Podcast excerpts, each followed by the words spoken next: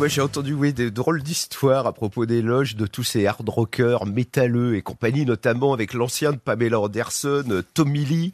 Motley la Crue. Crue, la dernière fois où il est passé à la Hellfest, euh, il y avait euh, quand même beaucoup de prostituées dans le coin, ouais, effectivement. Et puis alors certaines qui hurlaient, mais il n'était pas question de ça au départ. Enfin. Et Ah, ça, ça, j'adore cette phrase.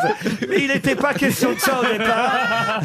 mais moi aussi, ouais, je trouve que ça résume tout, quoi, en une phrase. C'est un copain à vous, Pete Doherty Attends, la dernière fois où on arrive à Londres pour l'interviewer, il était en train de sortir de l'hôtel par la chambre avec un drap pour pas faire les interviews. Par la Et là, mon journaliste lui dit Pete, j'arrivais, euh, je crois qu'on a rendez-vous ensemble. Il dit bon bah ok, on n'échappe pas à son destin. Ils sont rentrés tous les deux.